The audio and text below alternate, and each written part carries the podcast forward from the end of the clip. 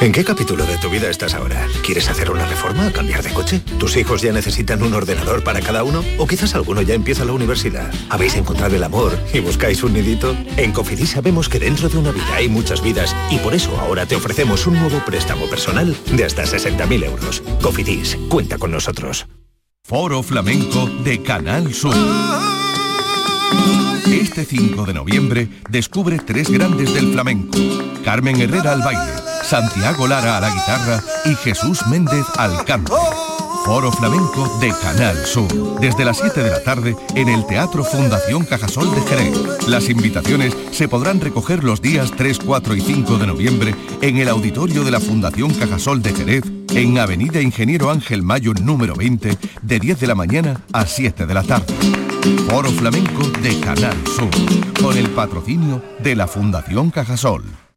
En cofidis.es puedes solicitar cómodamente hasta 60.000 euros, 100% online y sin cambiar de banco. Cofidis, cuenta con nosotros. Oye, Harry, ¿sabes que ya puedes descargarte la nueva app de Canal Sur Radio? ¡Qué maravilla! ¿Has oído eso, Marlenber? ¡Ole, su primo! A- a- ahora mismo me la bajo. En la nueva app de Canal Sur Radio, Harry, puedes escuchar los cinco canales de la radio pública de Andalucía. Canal Sur Radio, Radio Andalucía Información, Canal Fiesta, flamencoradio.com y Canal Sur Radio Música. Y además todos los podcasts, la radio a la carta y la programación local de todos nuestros centros. No esperes más y hazte ya con la nueva APP de Canal Sur Radio. Sí, señor. Quédate en Canal Sur Radio, la radio de Andalucía.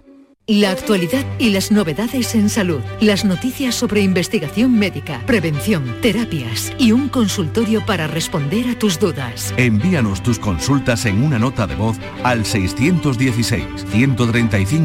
616-135-135. 616-135-135. Por tu salud con Enrique Jesús Moreno. De lunes a viernes desde las 6 de la tarde. Quédate en Canal Sur Radio, la radio de Andalucía.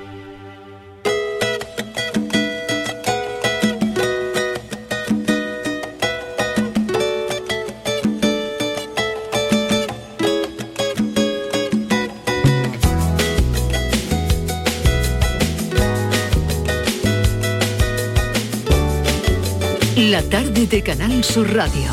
La entrevista. Oye Carlos, ¿por qué tuviste que salirte de la escuela esta mañana? Oye Carlos, ¿por qué tuviste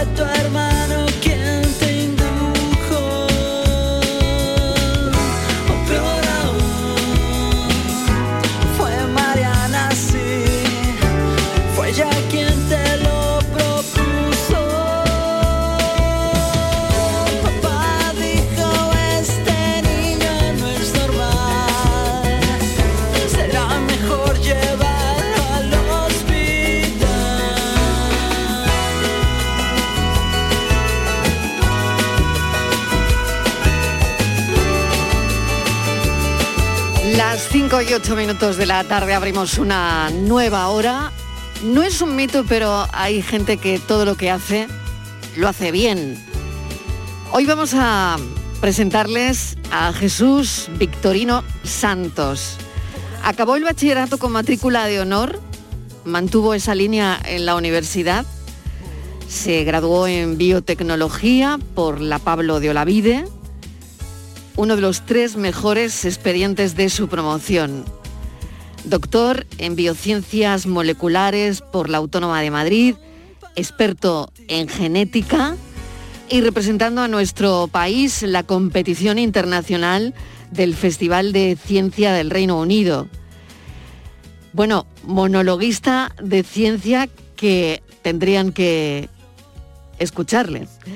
Y la reina Leticia le entregó el trofeo en un acto al que también asistieron la ministra de Ciencia e Innovación, bueno, gente importante, ¿no?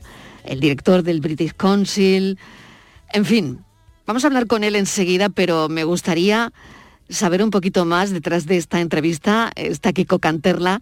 Kiko, vamos a trazar el perfil de Jesús Victorino Santos. ¿Qué tal, Mariló? Buenas tardes. Pues eh, nacido en Sevilla en 1992, Jesús es doctor por la Universidad Autónoma de Madrid con una tesis sobre genética de enfermedades cardiovasculares. Estudió biotecnología en la Pablo de la Vide, como has dicho, y ha completado su formación en universidades y centros de investigación internacionales. Además, ha recibido numerosos premios y becas de reconocido prestigio. Jesús habla español e inglés y también puede comunicarse en catalán, francés o alemán. Aficionado al cine y a la lectura, es un gran apasionado de la comunicación y combina la escritura con su experiencia como investigador para acercar la ciencia a todos siempre que puede. Jesús ganó recientemente el concurso de monólogos científicos FameLab España gracias a uno titulado En clave de gen. En él, Jesús explica que los genes son solo una pequeña parte de nuestro ADN y utiliza la analogía con una orquesta para ilustrar cómo fallos en este ADN pueden causar enfermedades. Jesús representará a España en la semifinal internacional del Fame Lab el próximo día 11, una cita que podrá verse a través de YouTube y que contará con el voto de la audiencia para elegir a uno de los finalistas. También es colaborador de la revista cultural Príncipe, perdón, Magazine con relatos y artículos de, divulgación.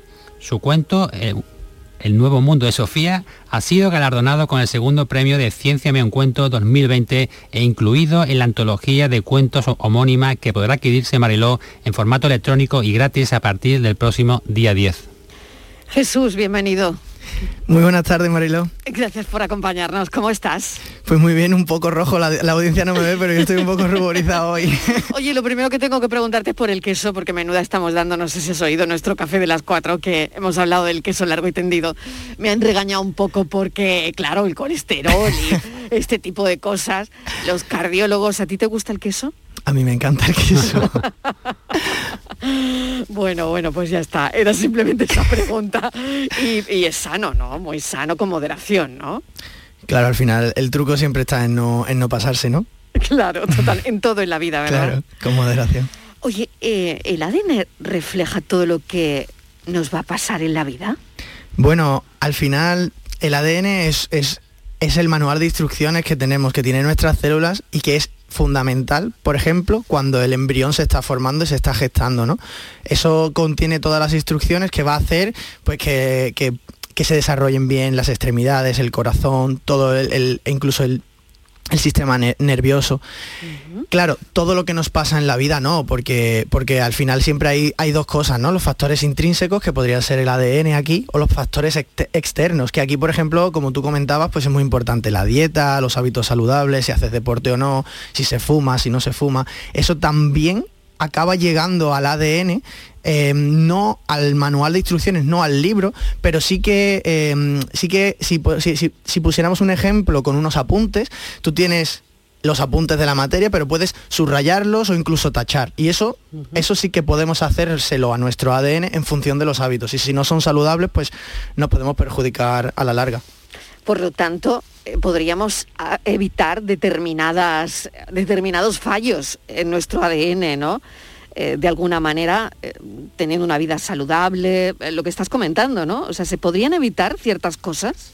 Sí, por ejemplo, o sea, lo que nosotros hacemos en el laboratorio, que al final estamos estudiando enfermedades cardiovasculares, son enfermedades muy comunes que, le pasan a, o sea, que, que las sufren muchas personas eh, y muchas de ellas, como por ejemplo eso, las enfermedades cardiovasculares, se empiezan a, desarrollar a una, edad eh, avanzada, por lo que hay un componente eh, del ambiente, de, esto, de la dieta, de los hábitos saludables, que es fundamental. Lo que nosotros estudiamos es que no todo es la dieta, no todo es fumar o no fumar, también hay una pequeña contribución del ADN a este tipo de, de patologías.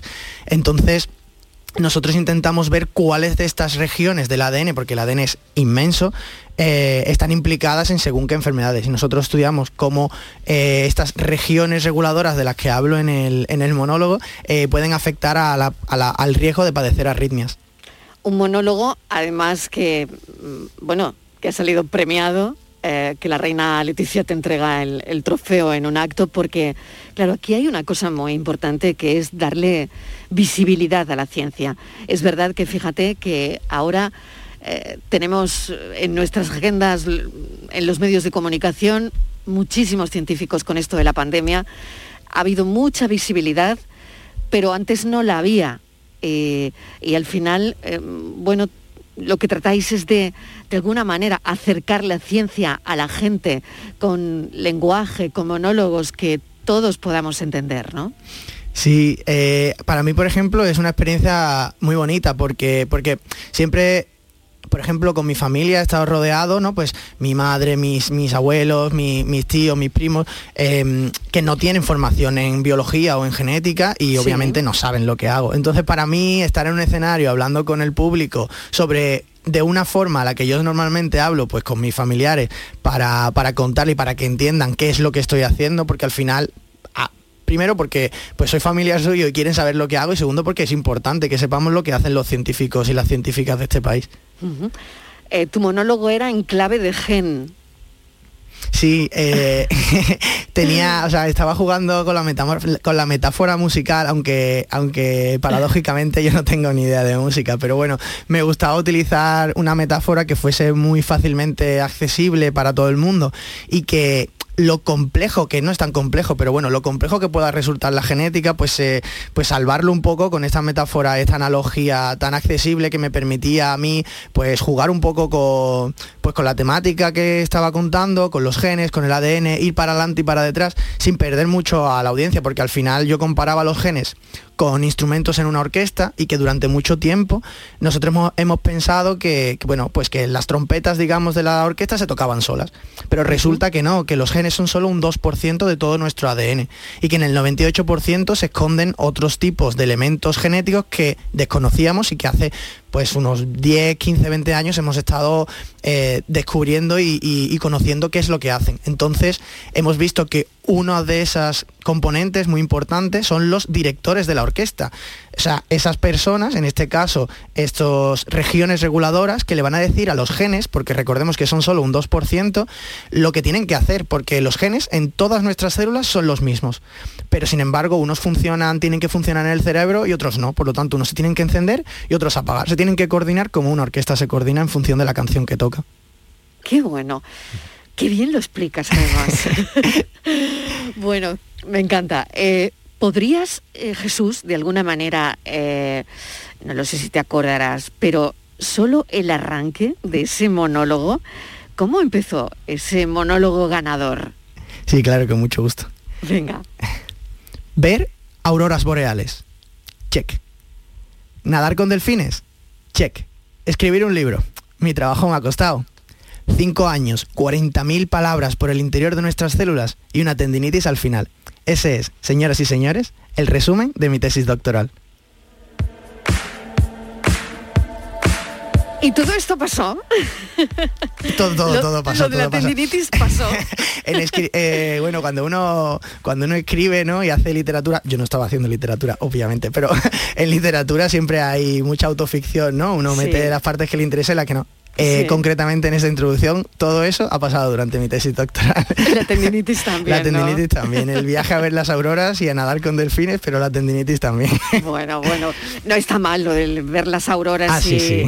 y lo de los delfines, no está mal, ¿no? ¿Cómo está la ciencia? Uf, la Qué pregunta tan difícil ya. Fíjate, y aquí cambiamos el rictus, ¿no? Sí, sí. está Está, está entre medias, entre observa en observación y en la UCI.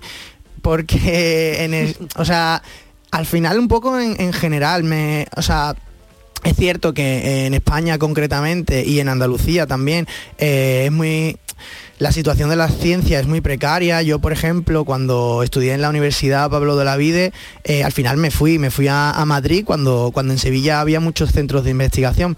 Pero es verdad que los medios y, y la, y la financiación para poder hacer una tesis doctoral, que al final es una investigación durante cuatro, cinco, seis años, dependiendo de la rama de ciencia en la que se esté estudiando, em, y que no olvidemos se consigue una de dos, o bien financiándotela tú solo, es decir, no cobrando, o consiguiendo una beca, que son muy pocas, muy escasas y muy competitivas, pues al final en función no solo de tu, de tu bagaje y de tu trayectoria, también cuenta mucho eh, pues qué grupos de investigación elijas, en qué centros, qué, medios dispongan.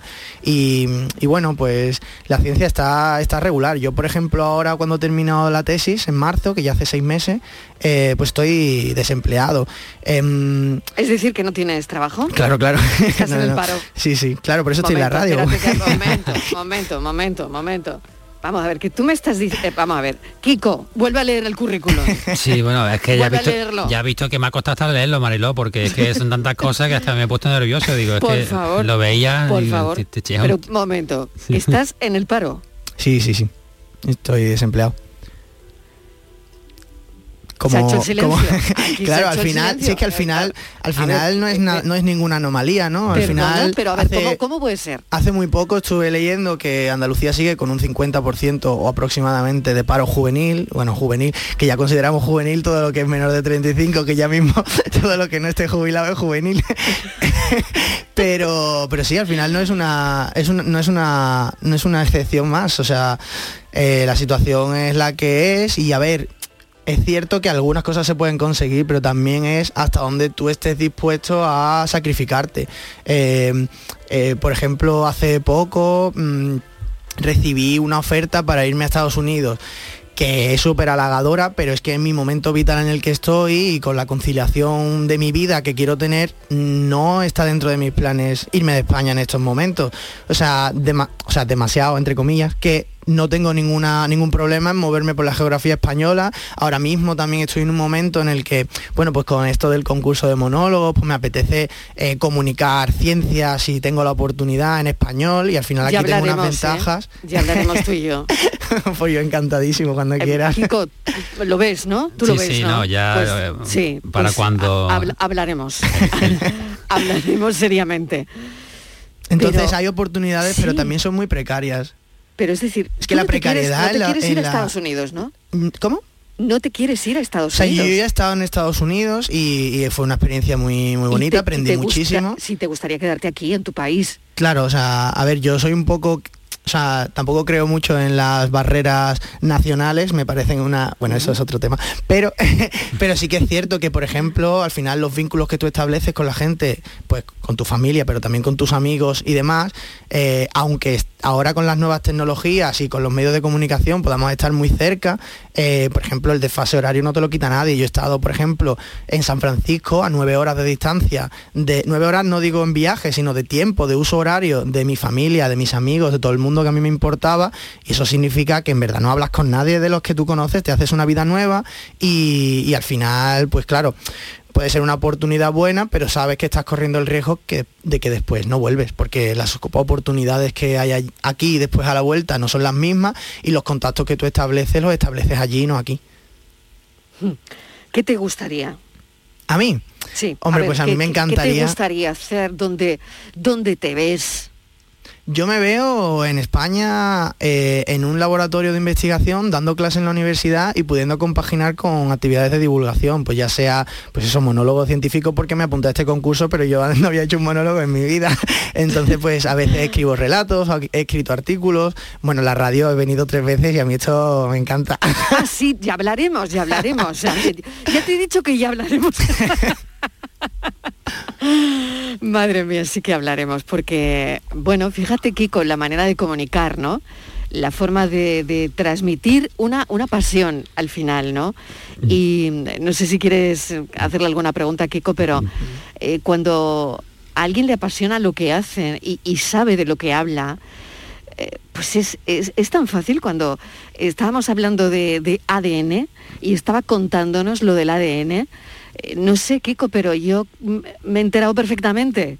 En el ADN, y yo- de eso se trata, ¿no? en el de él seguro que está que tiene escrita Claro. la palabra brillo, ¿no? Porque es de estas personas que brillan, mm, no hace falta conocerlo mucho para verlo, ¿no? Eh, tiene algo, ¿no? Tiene algo que, que- que gusta, ¿no? Así que para nosotros es un placer tenerla aquí, ¿no? Yo tengo una, una curiosidad eh, Jesús, que lo de los cuentos, ¿no? Es que eso, que eso del cuento, un cuento llamado El Nuevo Mundo de Sofía, no sé si puedes contarnos un poquito. Sí, claro, esto es a raíz de, bueno, a ver, esto es un poco que a mí me encanta cada vez que me dan un micro o un papel, pues a mí me encanta comunicar y me gusta la ciencia. Y entonces, eh, bueno, y también me apunto un bombardeo. Entonces, eh, eh, vi una convocatoria de una iniciativa muy bonita de, la comunidad, a ver si lo digo bien, de la comunidad de científicos en Reino Unido, que es una comunidad de científicos españoles que tienen una asociación allí, que son muy activos, tienen un canal de radio, hacen un programa que se llama En Fase Experimental de Ciencia. Y entonces sacaron esta convocatoria, creo que ya van por la cuarta edición de Ciencia me un cuento, ¿no? Que también qué nombre tan bonito. Y mm, pues al final era eh, con el objetivo de despertar mm, vocación científica en los más jóvenes. Eh, el público era eh, al, que al que nos deberíamos dirigir era de 10-12 años y era de escribir un cuento de, creo recordar, de no más de 3-4 páginas, un cuento corto en el que, pues eso, contaras una historia que tuviera que, ver con la ciencia o con, o con la motivación científica o por ejemplo, el mío, que se llama El Nuevo Mundo de Sofía, eh, eh, el título también tiene que ver con un libro que se llama El mundo de Sofía, que a mí me gustó mucho de pequeño, que habla como de una niña y de su curiosidad y, de, y entonces una excusa, entre comillas, para hablar de filosofía, pues a mí me, como que me inspiró eso para, escribir un cuento sobre una chica, Sofía, de 10-12 años, que en su cumpleaños le, regalan un, microscopio.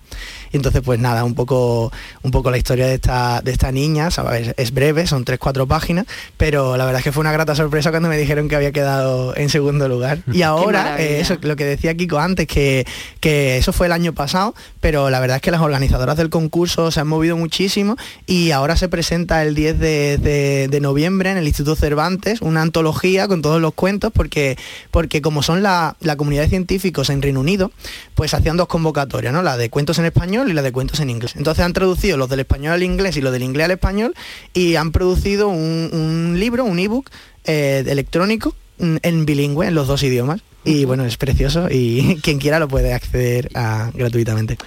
Volviendo a lo del psíquico, perdón. No, no, perdón, Mariló, simplemente eh, la curiosidad antes de que se nos pase, eh, ¿cómo es esto de votarte, del voto de la audiencia para, ustedes, claro, estar claro, Para que, la gente esté pendiente. Sí, pues es que el 11 de noviembre...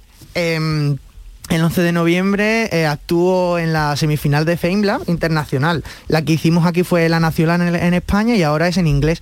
Y entonces se, se, retransmitirá a través del canal de YouTube de FameLab Em, y se, cuando terminen todas las actuaciones, que es de 5 a 7 en hora española, hay 24 horas en las que el público puede, puede votar. Entonces, hay dos semifinales, porque solo 10 personas pueden pasar a la final y ahora mismo somos 24, si no recuerdo mal. Entonces, el, el jurado elige a 8 candidatos, pero dos lo elige, lo elige el público. Entonces, yo, si me votáis, claro, yo, te, vamos, yo te voto del tirón. y me imagino que Kiko también, o sea que ya tiene cuenta con dos. Cuenta con dos. Sí, seguro, estaremos muy atentos. De entrada, pero seguro que los siguientes también. Bueno, volviendo al asunto que nos ocupaba, que era mm, bueno, pues eh, la, falta de, motivación, ¿no? Para algunos científicos también está claro eh, que nos estás dejando boquiabiertos ¿no? con, tu desparpajo, con tu manera de comunicar, con tu manera de transmitir lo que, lo que sabes, Jesús. Pero bueno, también nos has dejado cao, ¿no? Cuando nos has dicho que, estás en paro, ¿no? ¿Y qué te gustaría hacer? Eh, sabemos que, fíjate, con lo que acabas de decirnos, no todos los científicos se quieren ir de donde viven y se quieren ir a Estados Unidos, ¿no? Que tu caso es, bueno, de una persona que ya ha estado, pero que quiere desarrollar su potencial aquí, en, este país, y a ser posible en Andalucía, me imagino, ¿no? Mm, no lo sé, que, ¿dónde te ves? ¿Dónde te gustaría trabajar? Eh, ¿Dónde has solicitado trabajo? Eh, ¿Por qué se cierran esas puertas? Pues a ver, eh, la pregunta es, complicada porque también hay un, problema, entre comillas, estructural que yo creo que viene un poco de estar anticuado, que es esta cosa de exigirle a los científicos que se vayan del país, ¿no? Y esto yo creo que viene de hace pues, muchos años, cuando pues las fronteras estaban mucho más marcadas y mucho más cerradas, los sitios eran menos internacionales, y entonces era es, muy siempre es bienvenida la, la interculturalidad, ¿no? Y aprender en otros sitios sobre otras técnicas y otras maneras de investigar. Pero al final eh, esto se acaba convirtiendo en, una, en un requerimiento que te exigen durante muchos años de tu carrera científica para que para después poder, volver a España, tener un contrato estable, eh, conseguir todos los puntos, por así decirlos, en el currículum, tienes que haber estado X número de años en el extranjero.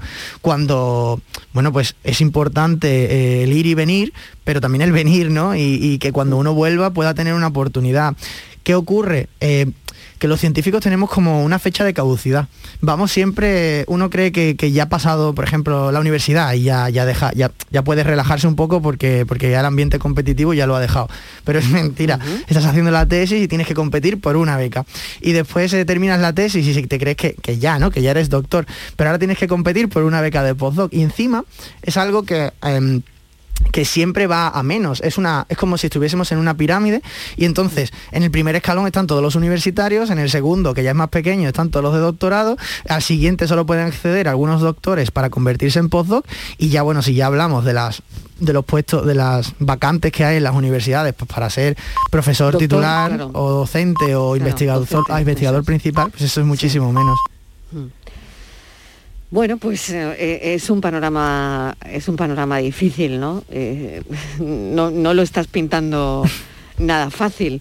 Pero bueno, Kiko, yo no sé si tú tienes algo más que, añadir, pero lo que no consiga Jesús Victorino Santos no lo va a conseguir nadie, yo creo, ¿no? Con ese empuje y y ese optimismo también por otro lado, ¿no? Insisto en lo que decía, ¿no? Que tiene, tiene brillo, está claro que por, algún lado u otro va a conseguir aquellos sueños que persigue, ¿no? Y no, no tengo ninguna duda, ¿no? Y sobre todo que nos deja un gran recuerdo su paso por aquí, ha llegado a la radio como como niño con zapatos nuevos, ¿no? Con los ojos muy abiertos, viendo todo, preguntando todo, y eso te dice de la ilusión y el cariño que le pone a las cosas, ¿no? Mm. Oye, ¿hay algo que hayas dejado en el camino? Eh, por por ese, pues no lo sé, por, por ese esfuerzo tan enorme, ¿no? Hemos, hemos leído parte de, tu expediente y, la verdad es que es brillante, es alucinante.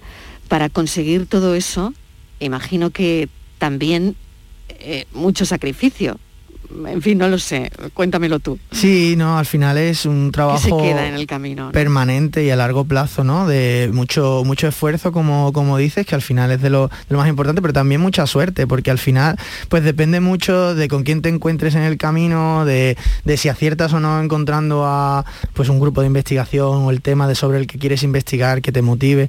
Eso es muy, muy importante también. Y un, sacrificio, pues sí, por ejemplo, yo, a pesar de que tenía muchas ganas de comerme el mundo, por así decirlo.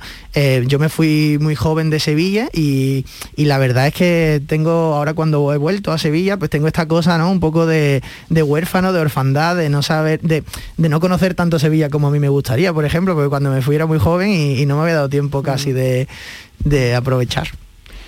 Pues para ganar ese concurso eh, se necesita, según he leído, que el monólogo tenga mucho contenido, que sea muy clarito, y que el que hace el monólogo tiene carisma.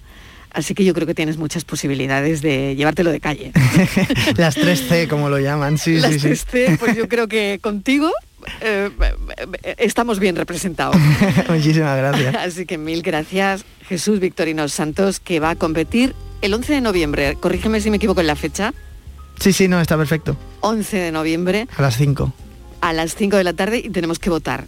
Sí, sí, sí, por favor. cómo te votamos. Recuérdanos ah, cómo pues, te votamos. A través de YouTube, eh, en el canal de FameLab, se podrá ver la, semifinal del día 11 y cuando termine eh, será muy fácil. Eh, no tengo exactamente todos los datos, pero en la pantalla va a aparecer un código QR y una dirección de URL de, internet para que todo el mundo, si tienes el móvil a mano, pues pueda, puedas votar fácilmente por, tu, por tus favoritos. Creo que se puede votar a tres, pero esto no, no, lo recuerdo bien. Y entonces el título sería porque ya eres el mejor monologuista científico de este país. Pero el siguiente título, ¿cuál sería? El siguiente título, bueno, yo me conformo con, con conseguir, conseguir actuando, me conformo. Remuneradamente, que esto hay que decirlo, pero la comunicación científica, si el laboratorio es precario, la comunicación científica más, ¿eh? Ya, ya, ya. Bueno, mil gracias de verdad por habernos acompañado, Jesús Victorino Santos. Ha sido un placer enorme tenerte en el programa y cuídate mucho y mucha suerte. Y te votamos, ¿eh? Te muchas votamos. gracias, un placer y muchas gracias por invitarme. Gracias, adiós.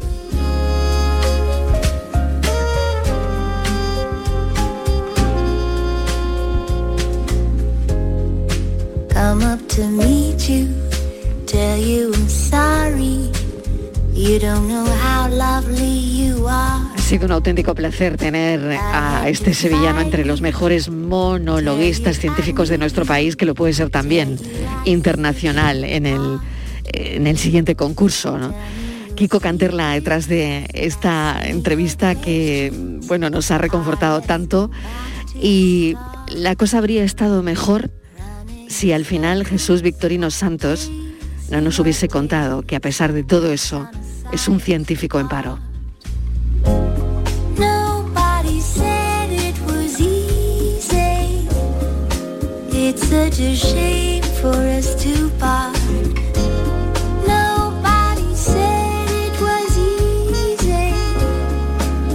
No one ever said it would be this hard.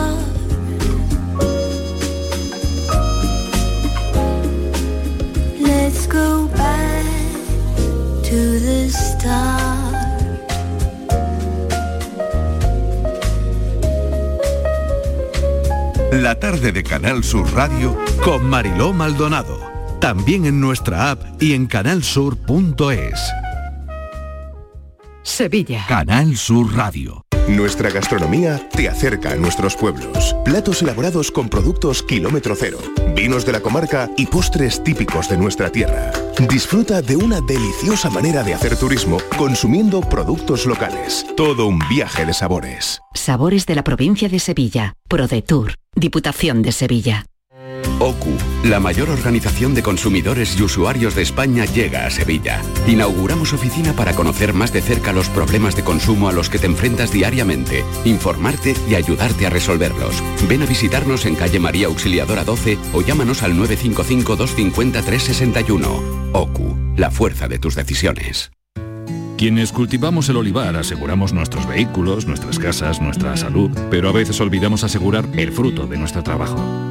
Este año no olvides asegurar tu cosecha de aceituna con las ayudas para seguros agrarios de la Junta de Andalucía. En el olivar, trabaja sobre seguro. Infórmate en tu aseguradora. Campaña de información cofinanciada con FEADER. Junta de Andalucía. Para que recuerdes el 11 del 11, aquí van unos truquitos. 10 Islas Maldivas, más una isla para tu cocina. 11. 5 días en un safari, más 6 meses tranquis con la Mari. 11. 11 del 11 de la 11. Un premio de 11 millones y 11 premios de un millón. 11 del 11 de la 11. El día que recordarás siempre. 11. Juega responsablemente y solo si eres mayor de edad. Entenderlo todo de mi hipoteca. Lo firmo. Lo firmo. Que me lo expliquen sin compromiso. Lo firmo. Lo firmo. Y luego elegir con qué banco contratarla. Lo firmo. Hipoteca Sabadell, la hipoteca que incluye una cita con un especialista para que entiendas todo lo que firmas, incluso el precio. Pide ya tu cita en bancosabadell.com barra hipotecas. ¿Existe algo más valioso que el tiempo? Pues no. Por eso, esta Black Week Hyundai te lo regala. Porque si compras un Hyundai te ahorras muchos meses de espera para tener tu coche. Black Week de Hyundai. Lo quieres, lo tienes. Condiciones especiales para unidades en stock. Más información en hyundai.es.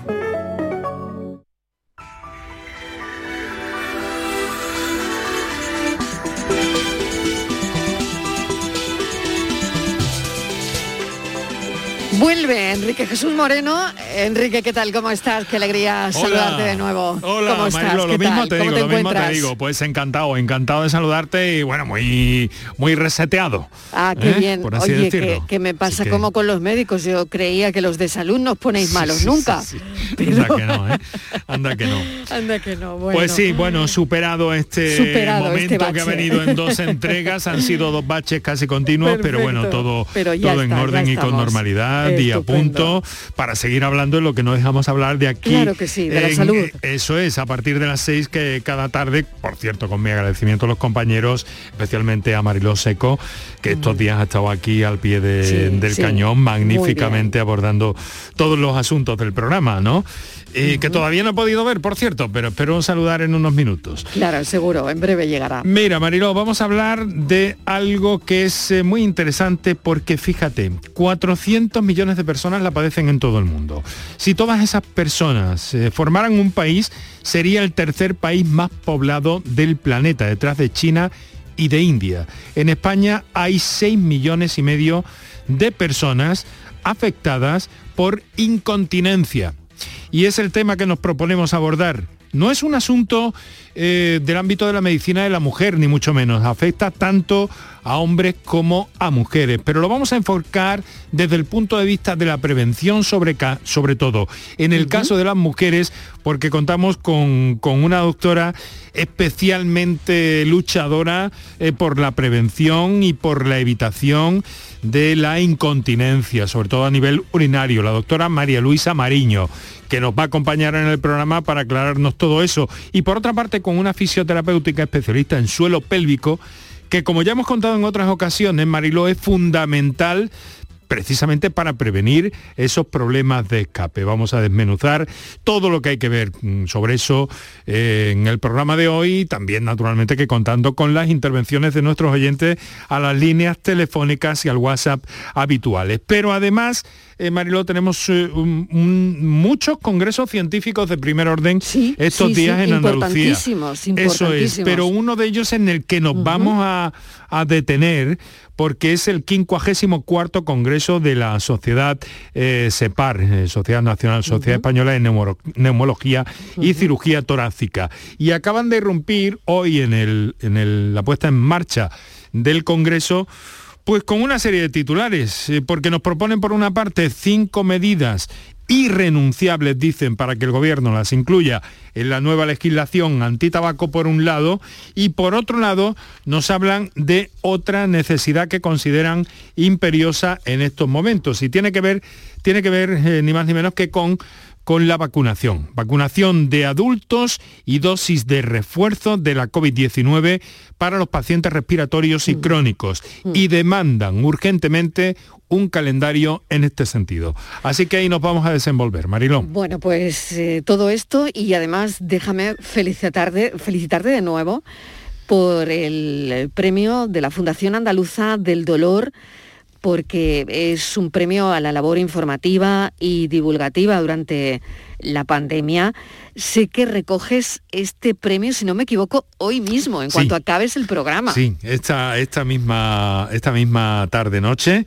Y bueno, agradecer tu comentario, Mariló, y agradecer desde luego el detalle que han tenido estos señores de fijarse en la tarea que yo simplemente he coordinado, que a lo largo de esos meses, días seguidos, uno detrás de otro, eh, continuamente nuestros especialistas no solamente estuvieron con nosotros en el programa para, para aclarar, para analizar, para verificar todo eso, sino que además nos sirvieron en muchísimas ocasiones también, gracias a sus contactos de productores, para alcanzar lo mejor de la ciencia en cada momento y por ese periodo de tiempo pasaron pues primeras eh, figuras del ámbito de la investigación, de la toxicología, de la inmunología, de la vacunología, de la virología y que día tras día nos ayudaron a comprender un poco eh, qué era lo que estaba pasando, por dónde iban las cosas. Afortunadamente todo eso ha quedado atrás en ese sentido crítico. Nosotros seguimos manteniendo nuestro, oh, nuestra indicación de alguna forma, si nos lo permiten los amables oyentes, pues de, de precaución y de no olvidar que las cosas eh, dependen en buena parte de, de nuestra propia actitud y de nuestra propia seguridad. Pues ahí Así está el reconocimiento, enhorabuena compañero, gracias, y disfrútalo gracias, porque querida. nada mejor que, que incorporarte hoy además y, y poder recoger ese premio cuando, cuando Estoy- acabes el programa. Estoy entusiasmado, lo confieso. Sí, lo sé, lo sé. Un beso, Enrique. Muchas gracias, un besito. Hasta las seis en punto de la Chao, tarde, hasta ahora. chao. Adiós. Disfruta de Andalucía y de la radio hasta enamorarte. Escucha, siente y déjate seducir por una tierra repleta de tradiciones, de una gastronomía de bandera, de patrimonio cultural fascinante y una gente única. En Gente de Andalucía, los sábados y domingos desde las 11 de la mañana con Pepe da Rosa. Quédate en Canal Sur Radio, la radio de Andalucía.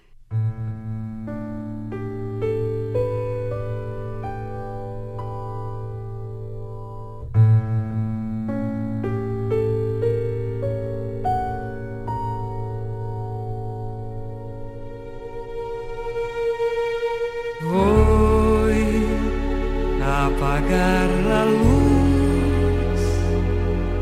para pensar en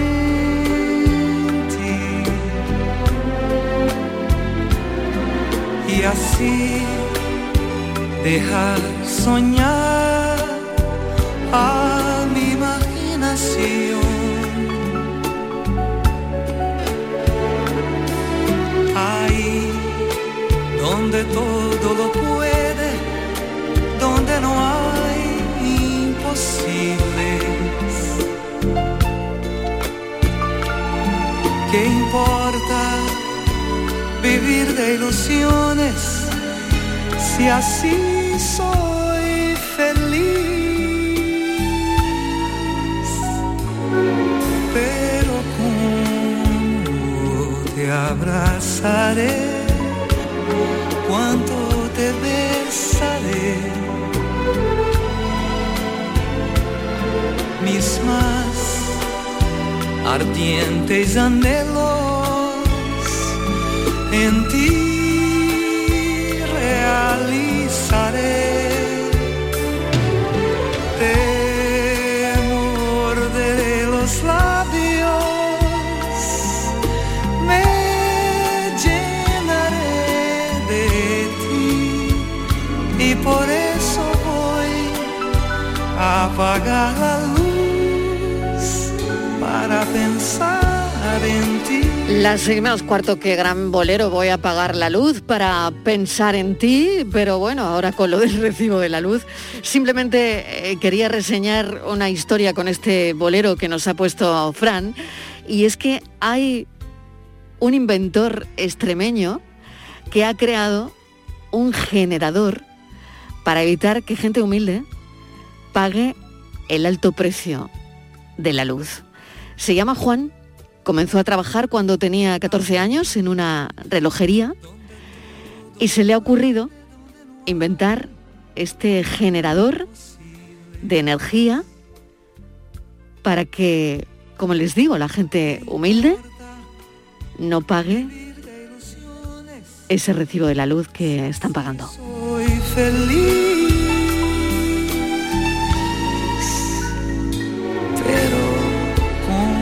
Así que nos ha parecido que teníamos que mencionar por lo menos su nombre.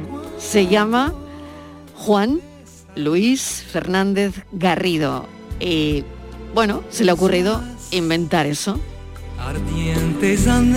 Bueno, nos vamos al Museo de Bellas Artes de Sevilla con Diego Abollado para hablar de un cuadro del Greco que ahora no sé por qué vemos con otros ojos. Bienvenido, Diego Abollado, ¿cómo estás? ¿Qué, tal? ¿Cómo estás, Marilo? Oye, qué bonito bolero, ¿eh? ¿Canta Simone, Fran, o no canta Simone? A ver, Sí, canta Simone. totalmente. Yo soy Lo- muy de lo ha- Simone, lo reconozco. Vamos, Lo- lo has acertado de pleno, sí, es que ¿eh? estaba aquí embelezado, escuchándola, De pleno, de pleno. escuchándola cantar, sí. Que no sabemos si nos cobran la luz por escucharlo. no lo sabemos, pero bueno, vamos a escucharla. Bueno, vamos con hoy, eh, nos vamos al Museo de Bellas Artes de Sevilla, ¿no? Así es, nos vamos ahí porque tú decías muy bien que mm, vamos a hablar de un cuadro, de un cuadro del Greco que como tú bien decías vemos con otros ojos, porque en el Museo de Sevilla hay una exposición magnífica, yo creo que es la exposición de, de la temporada, por lo menos del otoño en Andalucía, y donde mm, los cuadros del museo, algunos cuadros del museo, concretamente siete cuadros del Museo de Sevilla, que tú sabes que está formado por fondos fundamentalmente de, de los grandes maestros, también hay pintura del 19, pero bueno, fundamentalmente los grandes maestros de la escuela andaluza. Y esos siete cuadros van a convivir y se van a ver cara a cara, van a tener un careo de tú a tú con nueve cuadros de Picasso.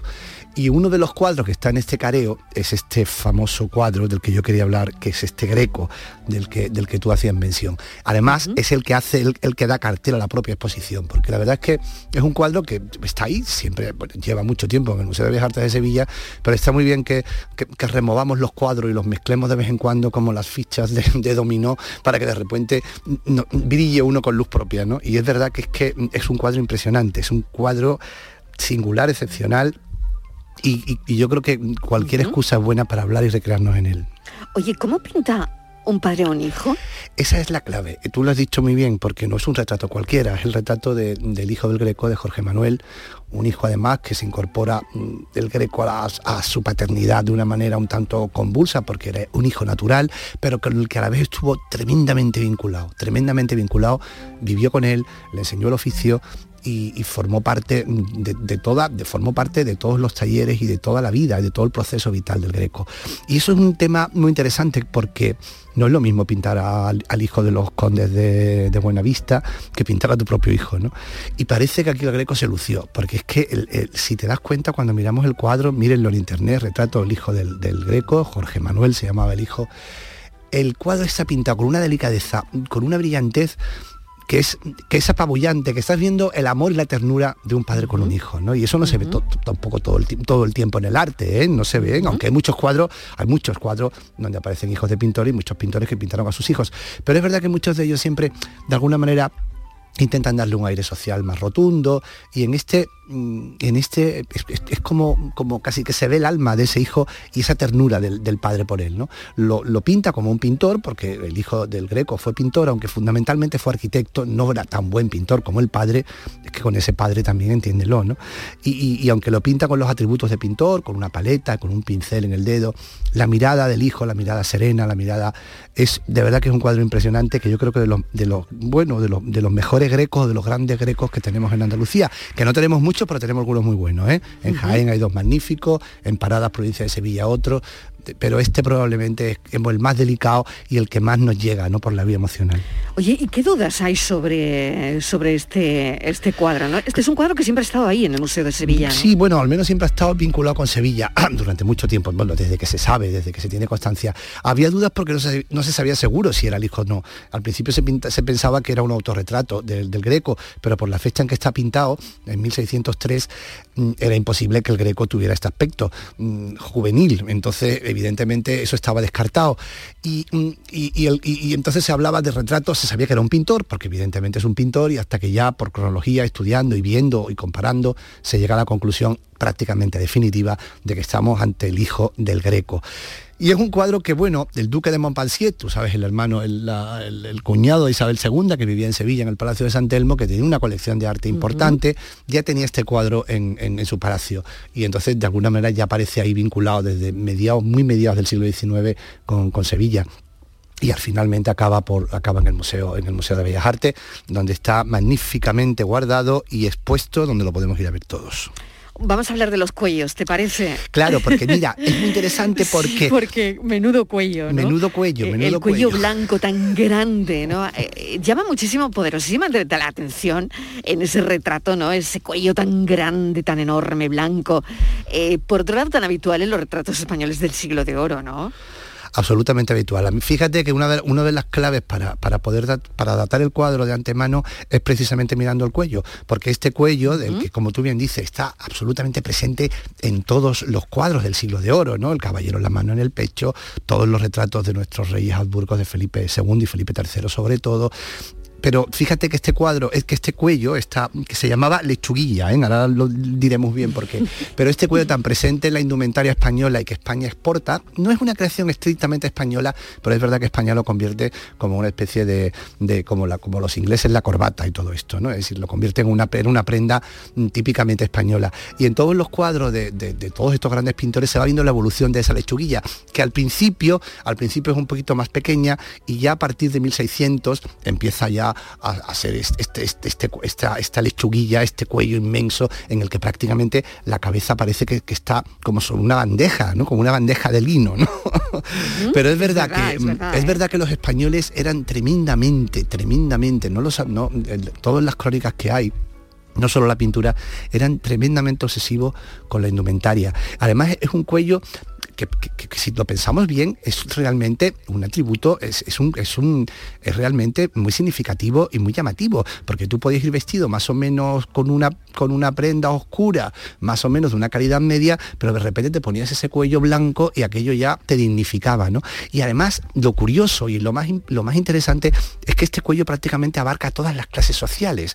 El rey se viste de armadura y se pone un cuello, el rey se viste mm, de, para, para, para estar en, para firmar un decreto y se pone el cuello. Y era tremendamente, llegaba a, a todo el pueblo. Evidentemente, todo el pueblo intentaba hacerse con el cuello. Evidentemente era una prenda cara, muy cara. ¿eh? Tengo hasta por aquí un estudio de Sí. cuánto podía valer un cuello de estos. Además es que ¿eh? tenía mucha tela, ¿no? Claro, además era una tela buena, era un lino, lino Claro, fino, que había que, plan- que había que, que había que almidonar, que había, se llama lechuguilla por esa forma que tiene, que parecen hojas de Claro, lechugas claro, plegadas. el ¿eh? trabajo que tendría ponerse eso, Imagínate. quitárselo, plancharlo, lavarlo. Habían Eh, auténticos profesionales que se dedicaban al, al- al- al- al tratamiento de la lechuguilla. Tratamiento de, de este tipo de cuellos, ¿no? que además Claro. también las mujeres lo usaban, con lo cual era una prenda que una prenda tremendamente democrática, pero tremendamente cara. Fíjate que yo haciendo unas cuentas hacía un cálculo de que más o menos un cuello medio, había, como te digo, un lino nacional, digamos, y otros que eran los que venían de Holanda, que eran ya un encaje y una tela más fina y, y- y más costosa. Pues un cuello medio, haciendo números y, y cambios de dinero, que a mí me gusta mucho hacer, hacer, intentar cambios de dinero del siglo XVI al Sí, actual, sí. cada cuello de estos, el medio, ¿eh? salía por unos 600 euros, ¿eh? que Venga 600 ya. euros brr, era Un dinero, cuello, ¿eh? Un cuello 600 Claro, euros. hoy día, hoy día va de quién se gasta barbaridad. 600 euros en un cuello. Pero claro, ese cuello era un símbolo, era una identidad, daba una dignidad, daba, ofrecía, sí, sí, sí. claro, y entonces pues se convirtió en una prenda que la propia, la propia monarquía, el propio gobierno intentó de alguna manera regular aquello. Símbolo de clases. ¿no? Claro, símbolo de clases, pero también, sobre todo, de una clase portátil, porque si tú no tenías la nobleza o no tenías tal, te ponías el cuello y te dignificabas. Por eso llegaba, te llegaba y obsesionaba a todas las clases sociales prácticamente. Y además, curiosamente, una de las pocas indumentarias que compartían hombres y mujeres, que también es algo tremendamente llamativo, ¿no? Pues te decía que unos 600 euros, es decir, que un dinero, ¿eh? sí, y después había, después había que mantenerlo, porque ese cuello no te creas tú que se, que después se iba deformando y había que ver especialistas que lo almidonaban, que le ponían por atrás una especie de varillas como si fueran abanicos para poder mantener rígido, es decir, que todo un trabajo, ¿eh? así que imagínate un, no sé, un sargento de los, de los tercios de Flandes que cobraba al mes unos 400 euros al cambio, teniéndose que gastar 600 euros en un cuello de estos, era una inversión. ¿eh? Claro que sí. Bueno, y tenemos que acabar ya, Diego, pero Nada. La exposición de Picasso y grandes, los grandes maestros, ¿no? De la que forma parte este cuadro del Greco. ¿Cómo era la relación de Picasso, un pintor tan de vanguardia, con los grandes maestros de la pintura española? Pues fíjate que él, a ver, la pintura de Picasso no tiene nada que ver, absolutamente nada que ver, eh, lógicamente, con la pintura de los grandes maestros del siglo XVII y del siglo XVI, pero él los observó mucho, los copió mucho, los miró mucho. eh, eh, y cuando estaba en Madrid, desde muy joven iba al Prado.